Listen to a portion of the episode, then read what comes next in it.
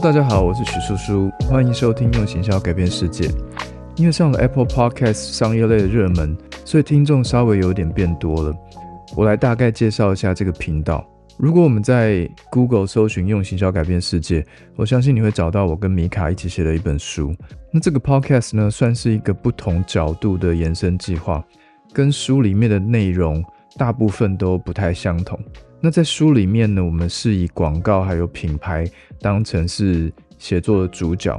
那这个 podcast 呢，会稍微的反过来，我们会用心理学的角度去讨论一些发生在我们生活周遭的事情，然后也讨论一下商业的逻辑还有行销的逻辑是怎么样子去影响我们平常的想法。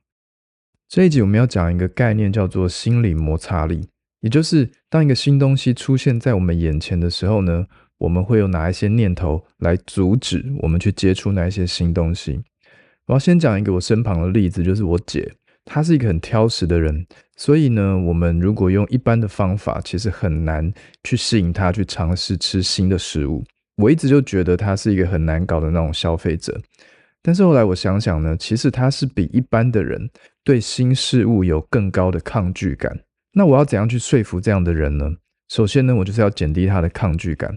那我要从他原本的喜好跟价值观来去做延伸，才有办法去说服他。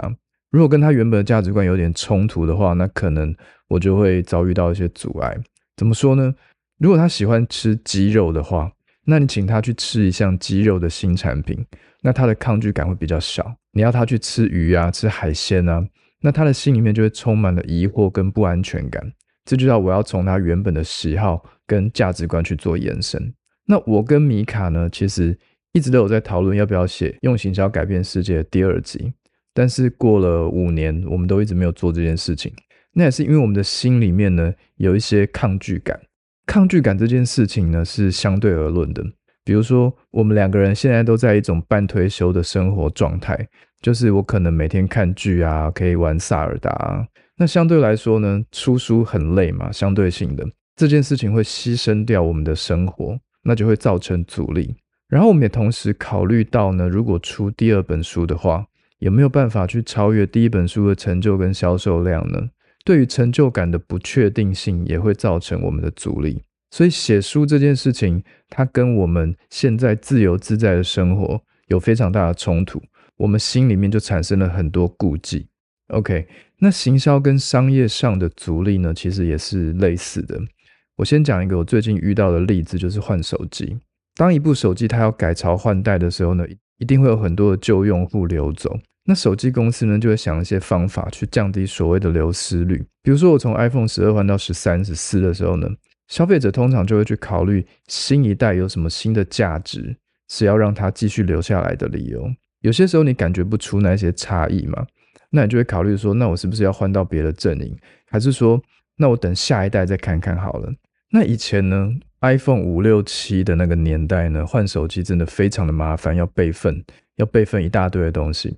然后当时 iPhone 几乎每一代都有一些突破性的价值，所以我不太会去理会所谓改朝换代的麻烦，就一直换一直，从四换到五，换到六，换到七。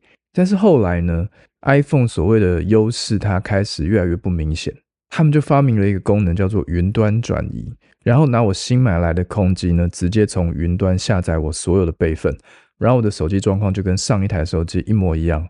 那或者是我拿着我的旧手机跟我的新手机两台放在一起，然后也可以执行同样的步骤，无痛的转移。那我就可以把我的旧手机拿去卖掉啊，处理掉之类的。那 Apple 这件事情就是考虑到在我们转换新手机的时候，就是严重流失客户的一个时刻。我相信他们也发现了这个问题。那就是因为新一代的手机它没有什么太明显的优势，那消费者就去找一个比较特别的商品来去符合所谓未来性的需求。所以 iCloud 那种云端备份的设计就是一种绑住消费者的设计，增加我们去离开 iOS 阵营的阻力。那当然，其他的品牌也会推陈出新嘛，推出新的功能。比如说，iPhone 到现在都还没有折叠式的手机。那折叠式的手机是不是有可能就是在 iPhone 用户改朝换代的时候呢，转换到 Samsung 阵营的一个很好的机会？iPhone 是透过无痛的转移去留住客户，那 Samsung 呢，像它反过来，它是透过推出新功能的手机来去抢到新的客户。所以这里有两件事情，当我们讲行销的时候，会有两件事情，一件事情叫做吸引力，就是我们要做什么事去吸引到观众，吸引到消费者注意我们的品牌。那通常我们就会有新的功能啊、新的宣传啊、新的文案啊什么的。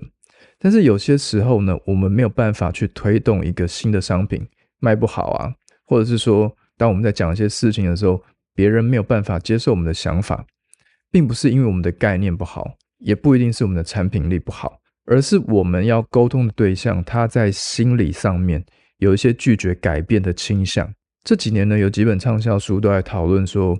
类似改变自己或是改变别人的主题，他们都不是在讲号召力或是吸引力，而是减少阻力。心理摩擦力就算是其中的一本。我原本是听到其他人的 podcast 有介绍这本书，那我想讨论这个主题。那但是在行销上面有很多的应用是不太一样的，所以我就把一些我看到的内容跟行销上的内容做一些结合。那我会把心理摩擦力这件事情解释成人性上的阻力。前两个比较好懂，就是惯性还有惰性。我先讲惯性好了，惯性就是一种习惯嘛，就是原本我们很喜欢一个东西，呃，每天都在用它，那我为什么要换掉呢？我曾经在 EP 零七，就是品牌认同这一集，讲到一个我要换内裤的案例。我原本穿的好好的一个穿了十几年的牌子，为什么要换掉呢？是因为我的价值观改变了。原本那一条内裤大概要一千八百多块，但是后来因为我开始创业之后，我的用钱观念比较务实。那那一个牌子呢，是一种流行感，是一种时尚的感觉。我觉得我不太需要这件事情了，那我就反而去追求一种舒适性啊，比较平价的商品，因为我的价值观改变了。不然原本我穿的好好的，为什么要换？那在那个案例当中呢，我也说明了我换内裤的这个过程当中，其实我经历了非常多的痛苦跟折磨，还有尝试。就是原本我们要把这件事情习以为常的东西。换到一个全新的事物上面，是真的有点困难的。习惯这件事情对人类有多大的影响呢？比如说我的小孩，我的儿子好了，他今年三岁，他现在只吃三大类的蔬菜，那其他的蔬菜呢，他都不太吃。不管你是用任何的方式烹调做法去引诱他，他都不太吃。那这就是我们长期把他养成了一种习惯。那后来我才知道，小朋友他原本就不太愿意去尝试新的食物。他对食物有一种警戒心，他会觉得有些大人吃的东西并不合他的口味。OK，那我觉得小孩跟大人他可能都会有挑食的问题啦，所以我觉得他有吃蔬菜，有大概有注意到营养均衡就好了。所以我我也不会就是一定要逼小孩子他去改变他的习惯。那曾经有一段时间呢，我公司在信义区的六张里附近，刚搬过去的时候呢，我们就找了二三十个可以吃午餐的地方，然后不断去尝试。但是，一段时间过后呢，我最常吃的东西就是两家面店跟一家便当店。我几乎每个礼拜都是在这几家店当中换来换去。所以，包括我儿子，他现在只吃固定的几种蔬菜。那这些都是所谓尝鲜跟探索的动作之后呢，我们就会在一些特定的商品上面停留下来，然后养成忠诚度，然后养成习惯，这就叫惯性。那用 iOS 的朋友，他很难去换到安卓的系统。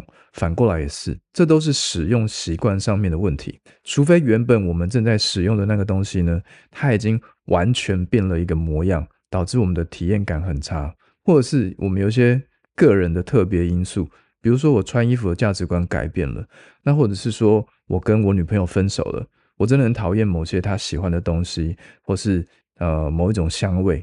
那不然我也是死也不会换掉原本我在用的东西啊。OK，那刚刚讲到我儿子，还有一个很特别的事情，就是你可能会觉得小朋友都喜欢喝养乐多，但是我小孩呢，他一开始其实不太愿意尝试养乐多这个东西。你怎么跟他讲说这个东西很好喝，他也是不愿意尝试。那直到有一次呢，下课之后，他主动跟我说他要喝多多，我才知道是因为他有一个女生的同学，呃，一对双胞胎，他妈妈都会在下课的时候呢买两罐多多，然后一人一瓶。那我儿子一定是看到这一对双胞胎喝多多的时候呢，有一种很积极啊、很开心的表情，咕噜咕噜就把他们喝完了，所以他开始对多多产生了一种很好喝的印象。那但是当时呢，在我推荐多多给他的时候，他会觉得，哎，这是大人推荐的东西哦，好像不是很保险哦。我爸爸以前曾经给我吃过一些东西，并不是那么好吃哦，所以我并不是很相信他。我比较相信我的同学。对，没有错，就是我常常给他一些他不一定会觉得好吃的东西，因为我要他多方的尝试嘛，我要他营养均衡嘛。但是反而造就了一件事情，就是我再也不是他美食信任圈的一员，但是他的同学是。我儿子还有一个很特别的喜好，是他很喜欢吃猪血糕。猪血糕应该算是一种蛮成人的食物吧，就我自己觉得啦。那他也是因为同样的理由，他看到其他的小朋友在吃，所以他很喜欢。所以在行销上面的应用跟概念，就是说，当我们要说服一群人的时候，我们要找一个跟他们类似的人，模样相近的人，才比较有办法去说服他。我不能找一个黑道大哥的形象去说服一个知识分子。也不太可能找一个性感辣妹去说服家庭主妇这样的角色，要运用跟对方的近似感，用跟对方相似的行为、相似的语言去沟通，才能够去减少他们心里面的阻力。然后我觉得沟通是一种循序渐进的过程，就是急不得啦。这也是我在养小孩的时候体验到的。比如说养乐多，其实它是一种糖分很高的饮料，那我不是那么喜欢小孩子吃那么多糖，那我就想说有没有办法去改变它。我慢慢的让他开始尝试喝优酪乳啊，他也是不太信任我，但是我就跟他讲说，这个东西跟多多有一点像哦，你要不要喝喝看？那我就先从草莓口味的啊，然后柠檬口味的啊，然后慢慢让他喝到原味的啊，然后现在他已经能够跟大人一样喝下无糖的优酪乳了，所以习惯它是可以被演进跟养成的，但是要循序渐进，然后急不得，然后我要用跟他。呃，生活习惯当中相类似的东西、接近的东西，来去慢慢的说服他。那第二种阻力叫做惯性，sorry 讲错了。第二个阻力叫做惰性，惰性其实并不是人人都会有，但也蛮多人有的啦。废话。然后我发现呢，其实随着科技进步、年纪的增长，惰性这件事情会越来越高。比如说我自己好了，我以前在文化大学念书，就是台北的阳明山上，那我家靠近西门町那一带。那来回大概要四十分钟。我每天就是开车或骑车到文化大学上下课。回家的时候呢，一条路会经过天母，一条路会经过士林。所以天母有什么好吃的，士林有什么好吃的，我全部都知道。这样，但是后来我不再去文化大学念书之后呢，我的活动范围就再也不会到天母跟士林这两个地方。我大概就是中正万华区啊、东区啊这样子。然后中山北路一段是北车嘛，然后七段是天母嘛。我大概走到三段，我就觉得哇，好远了，超出我的生活圈。这就是一个惰性的产生，就是当我们离开习惯的生活模式之后呢，离开习惯的区域之后呢，你一切都会觉得很不方便。惰性跟惯性是稍微有那么一点关联的。然后我们也很怕去触碰到所谓比较远的地方、比较新的地方，因为我们觉得不方便，或者是说我们在购物网站，我们比较难去尝试。另外一个新的购物网站，比如说最近那个火箭速销进来了吗？你开始尝试了吗？他一定会用很多的诱因来去促使你，促使新的客户去尝试他的服务。那为什么 PC Home 跟 Momo 它一定要做二十四小时到货呢？火箭速销也是这个样子，然后美国的 Amazon Prime 也是一样，它就是要培养消费者的惰性。当我们很习惯去买一个东西，然后马上就可以收到的时候呢，今天另外一个平台或是它有卖同样的商品。但是你要等三天，虽然说它可能卖的比较便宜，但是它就超过了我们的耐性。那现在有很多人买东西，如果是他能够等的商品，他要贪便宜的东西，我相信你可能就会去虾皮啊，甚至是从淘宝或者是国外网站跨海送过来，对不对？那如果是不想等的商品，想要马上拥有的商品，那就会买二十四小时到货，然后贵一点的平台。那这就是所谓的惰性。那惰性还有一件事情呢，叫做麻烦的事情会凸显人的惰性。因为只要是人都会想要避免麻烦。我想举一个王品集团点餐模式的例子，不晓得你有没有去过他们集团的餐厅，比如说陶板屋好了。我前阵子带我儿子去吃陶板屋，那我觉得 CP 值真的很高，六百多块你可以从前菜啊吃到牛排啊，然后还有甜点啊跟饮料啊冰沙等等，然后每一道菜呢都有呃六七个选择。那当我是年轻人的时候呢，我觉得哎很新鲜呐。然后好多东西可以选啊，然后六七百块这样子的价钱啊，CP 值很高啊。但是到了我现在这个年纪，我刚刚有讲惰性会因为科技的进步，会因为呃人越来越老，它慢慢的增长。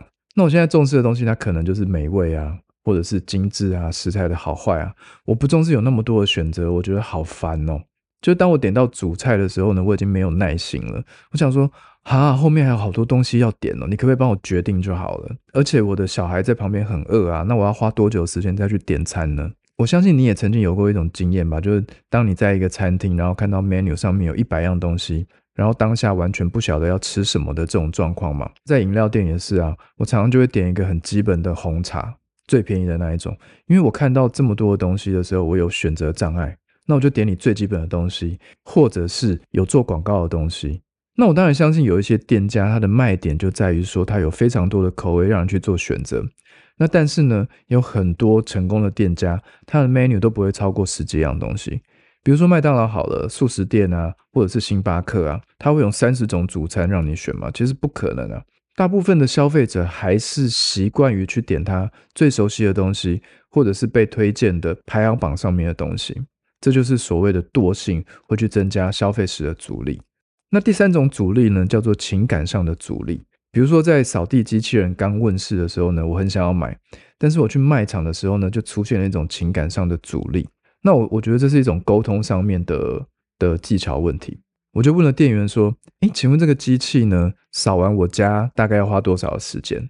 我就跟他讲我家大概多大，有几个房间啊什么的。然后这个店员就跟我说：“嗯，大概五六个小时就扫完了。”然后脑子里面就有一个念头突然出现，就是如果我用吸尘器。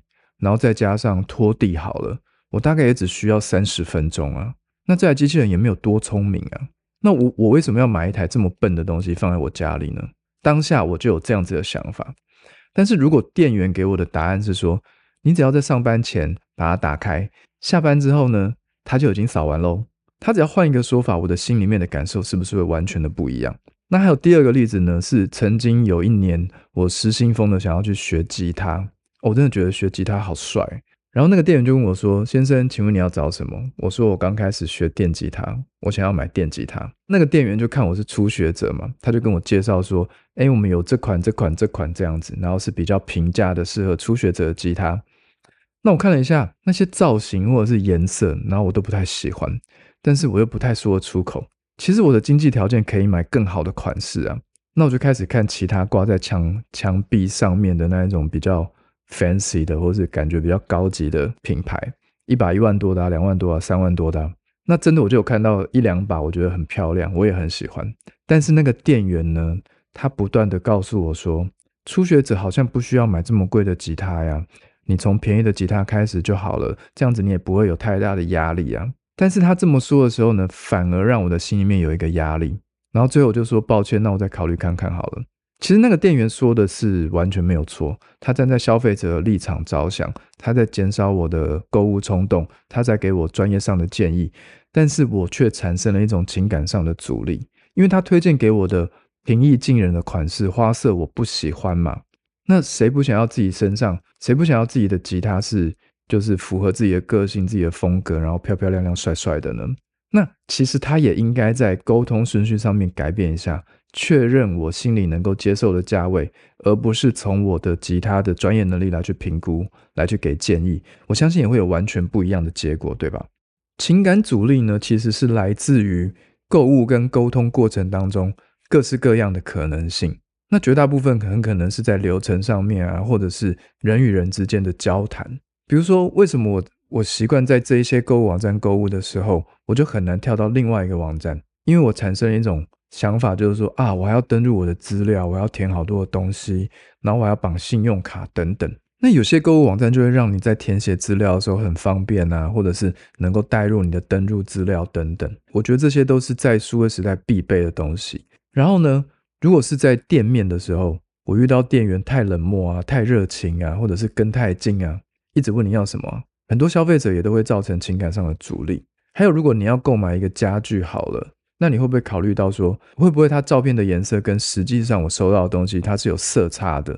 那摆在我的家里面呢，它是会长怎样？所以你会发现，IKEA 的行路上面，它不会单单只放一个家具在那边，它会呈现出一个家的样貌，让你感受到说，哦，原来这个家具放在一个家里面的时候呢，它会是这个模样，它会是这样子被使用。那目的都是为了要去减少所谓情感上的阻力。那衣服也是啊，比如说重磅的 T 恤跟薄款的 T 恤，那颜色可能都长一样，但是穿起来感觉是完全不一样的。啊那我们怎么样子透过设计、透过沟通来去呈现这样子的事情？还有一种叫做新客招揽的情感阻力。我现在有个客户叫做朵茉莉蔻，它是一个主推中年龄层的保养品牌。那他刚进台湾的时候呢，相对于资生堂那一些品牌，知名度当然比较弱一点，他就很需要新的使用者嘛，所以他是透过大量的无门槛的试用，帮你去减少情感上的阻力。你不用面对任何的销售人员，你只要打电话，打电话他也不会问多问你一些什么，或者是线上申请，他就寄一堆的试用品，而且墨数还蛮多的寄到你家，他给你的分量大概可以使用好几天，甚至一周。没有任何的销售人员会问你说你需要什么啊，肤质是什么啊，也不会跟你推销任何的东西。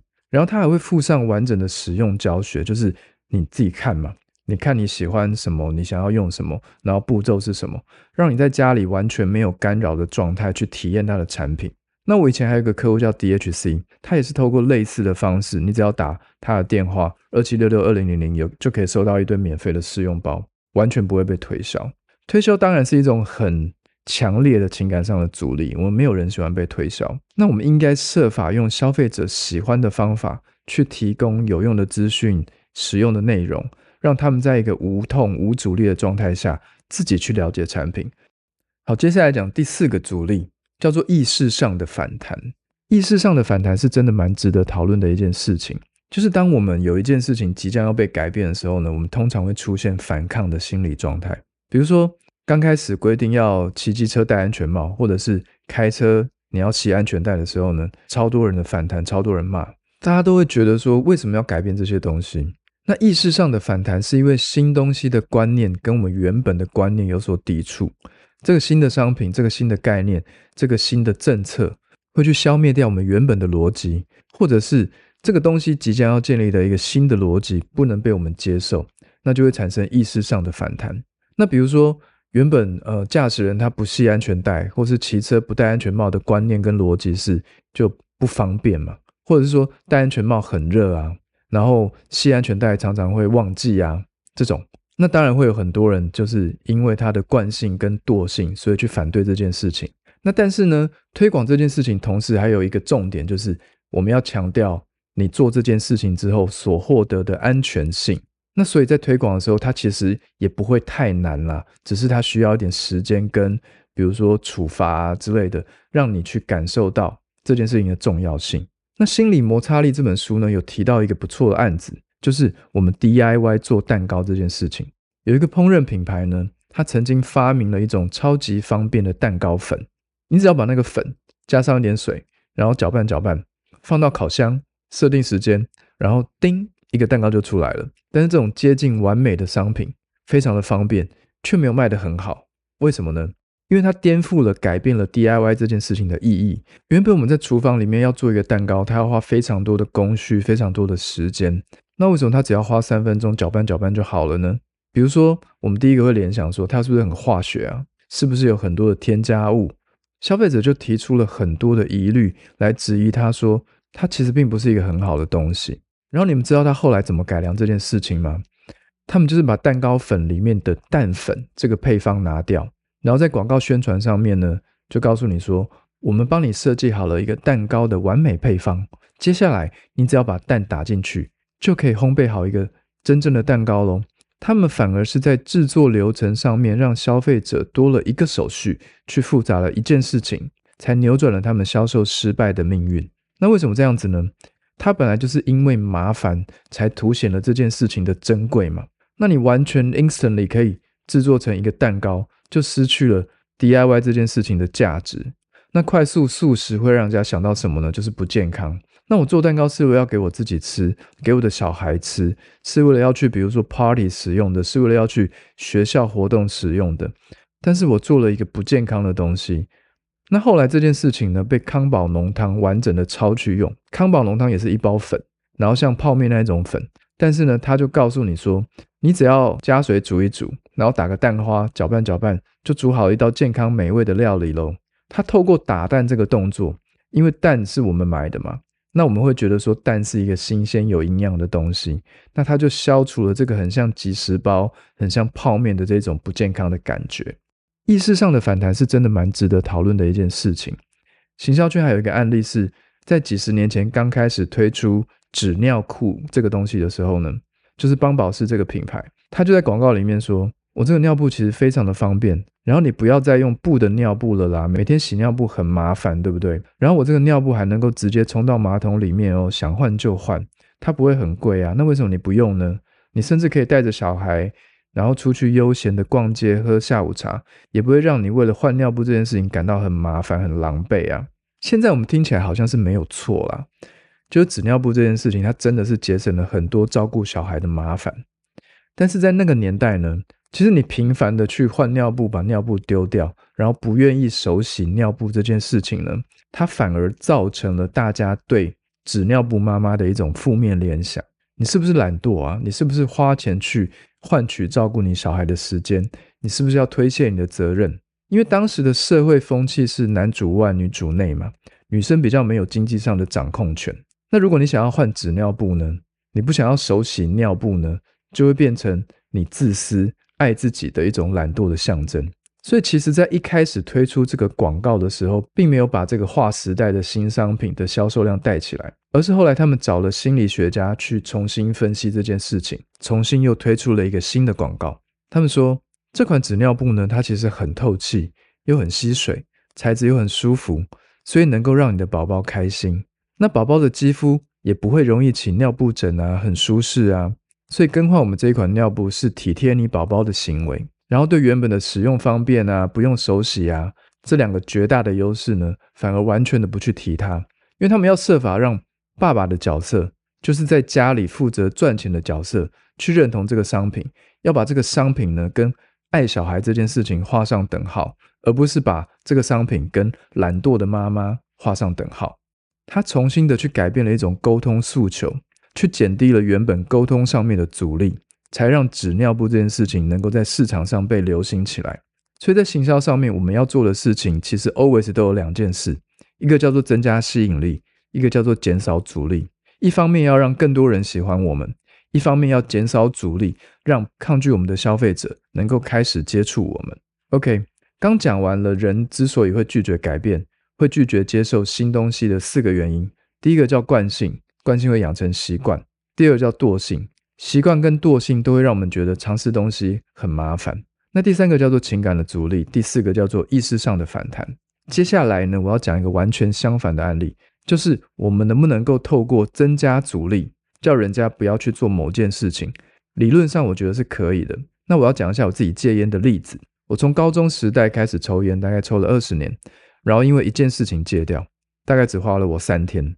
我不是要讲我有多伟大、多厉害，在我抽烟经验的二十年当中呢，我其实尝试过各式各样的方法，包括什么尼古丁口香糖啊、贴片啊等等啊，但是都没有成功。但是那一次我只做了一件事情，叫做心理建设，然后只花了我三天。那我建设了什么事呢？我待会再说。我先来看一下关于要减少人们抽烟的习惯，政府做了哪一些阻力。第一个叫做提高烟的税收，那我要去买一包烟的成本就越来越高，越来越贵。但是你觉得提高烟的售价有办法让现在正在抽的人戒烟吗？我觉得是没有办法的，因为他已经有惯性了嘛，他有尼古丁的依赖，甚至他有惰性，除非他年纪大了，遇到一些身体上的麻烦、生病之类的。所以提高烟的售价是没有办法去阻止有烟瘾的人。但是我觉得呢，这件事情可以提高年轻人开始抽烟的门槛，因为以前一包烟很便宜啊，五十块钱、四十块钱，那现在要两三倍的钱，相对来说。年轻人就比较会把他的零用钱拿去花在别的地方，而不是去买烟。那有些同学就会问我说：“如果是什么牙齿烂掉啊、阳痿啊、肺变黑这种图片印在香烟盒上，到底有没有帮助呢？”那包括我自己，我也问过很多抽烟的朋友，我们都会说完全没有帮助。就因为我有烟瘾了嘛，所以我必须去买这个烟。那我就把这个图案反过来啊，所以警告跟提高售价都是没有帮助的。那还有一件事情，我觉得比较有帮助，就是在公共场合或者是骑楼之骑楼下，现在已经其实不太能够抽烟了。那以前我们在餐厅啊、办公室啊、楼梯间啊各种地方，随时拿起烟来就可以抽，所以当时抽烟的人数肯定比现在还要多。因为抽烟的环境不友善，它就增加了很多的阻力。那他每天抽烟的频率跟每天抽烟的次数，是不是也会相对的越来越少？所以让环境不友善这种阻力，我觉得对减少抽烟是有效的。那我戒烟的理由，真的就是我刚刚所说的，我做了一个心理建设。这个心理建设呢，是一个相对性的取舍。因为当时呢，我的女朋友她非常讨厌男生抽烟，一闻到烟味，她马上就会变脸，然后露出一种嫌恶的表情，好像比垃圾车经过或是在厕所看到有人大便没冲。那我对这种样子的表情有点反感，好像是我做了什么天大的错事。我当时心里面就觉得，我不过是抽烟而已啊，为什么反应要那么大呢？我也会有点生气，就跟他沟通说，我是不是少抽一点，或是不要在你面前抽就好了。但是其实到我自己戒烟之后，我才知道，就是说，就有一个人抽烟的时候啊，他的身上的烟味，或是嘴巴里面的烟味，可能一两个小时他都是不会散掉的。那因为我当时的女朋友，她不断坚持给我这样子的态度，她不断增加我抽烟上面的阻力。那我为了要跟他在一起，得到一个美好的生活，我不想要看到他臭脸嘛，我会想要亲亲啊、抱抱啊，我不想要他的情绪去影响到我自己，然后甚至我可能会生气什么的。我就毅然决然的做了一个相对性的取舍，去换取我美好的生活。所以很多人呢，并不是没有办法戒烟，而是我们困在那个环境，困在惰性跟惯性当中，然后被身旁的人纵容，被身旁的人默许。但是当时我真的很喜欢这个女朋友，我很想要跟他进一步的交往，但是他对抽烟这件事情的态度呢，又是万分的坚决，好像只要是我继续在抽烟，他就不会跟我在一起，这么的坚决。那因为我在未来想要得到一个美好的人生，那我就会想要愿意把抽烟这件事情从我的生命当中去剔除掉，因为我要剔除掉烟这件事情，我才会有他嘛。OK，以上就是我今天的内容。所谓人性的阻力、心理摩擦力这件事情，对我们的人生还有行销上面的影响。如果你喜欢这个频道，请帮我按下订阅，留下五星的评价，好吗？这是支持我们继续写稿、继续录音的原动力。感谢你的收听，我是许叔叔，我们下次见喽。